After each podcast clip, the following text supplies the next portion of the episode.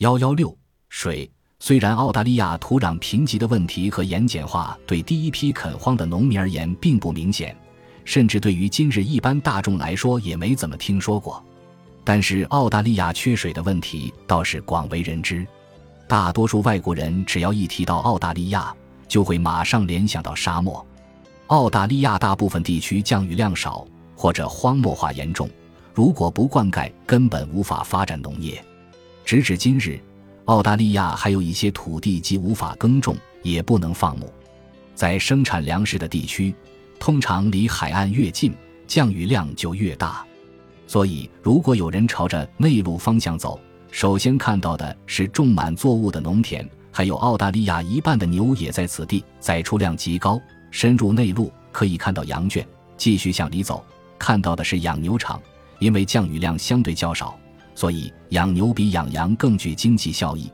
最后腹地深处就是沙漠，不能种植任何一种粮食。澳大利亚不仅平均降雨量低，而且难以预料。在世界许多地方，每年有规律的雨季可帮助农业发展。例如我居住的南加州，可以肯定降雨一般集中在冬季，夏季雨量很少，甚至不下雨。在众多农业生产力高的地方，不仅有雨季。而且每年出现的时间也大同小异，很少发生大旱。农民每年遵循季节规律耕地、播种，作物在雨水的灌溉下生长成熟。然而，澳大利亚大部分地区的降雨取决于恩索现象，因此十年里每年的降雨情况都变幻莫测，而每十年间的变化更大。最早从欧洲来澳大利亚的农民和牧民并不知道当地的天气深受恩索现象的影响，因为那时在欧洲很难检测到这种情况。一直到近几十年，气象专家们才意识到恩索的存在。那些最早来到澳大利亚的农民和牧民在耕种放牧之初遇上风调雨顺的好年景，因此误以为这是一块福地，被假象蒙蔽双眼的他们开始在这里定居下来。实际上，澳大利亚每年只有一小段时间雨水充沛，能催熟作物。大部分地区有雨水的天数不到半年，而部分农业区十年里只有两年有雨水。这导致澳大利亚的农业经营成本高，经济效益低。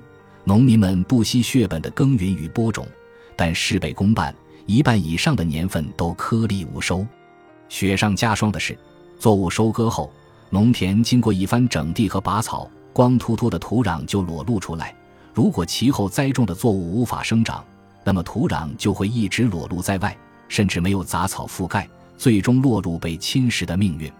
因此，澳大利亚难以预料的降雨在短期内增加了农业经营成本；从长期来看，则进一步加剧了土壤侵蚀的问题。澳大利亚不受恩索现象影响的地区，最主要分布在西南部小麦带。该地区每年冬天降雨稳定，小麦几乎年年丰收。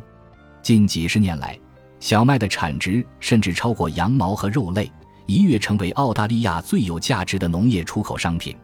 但如上文所述，西南部小麦带虽然受益于冬季稳定的降雨，但实际问题并不轻松：土壤贫瘠，盐碱度高。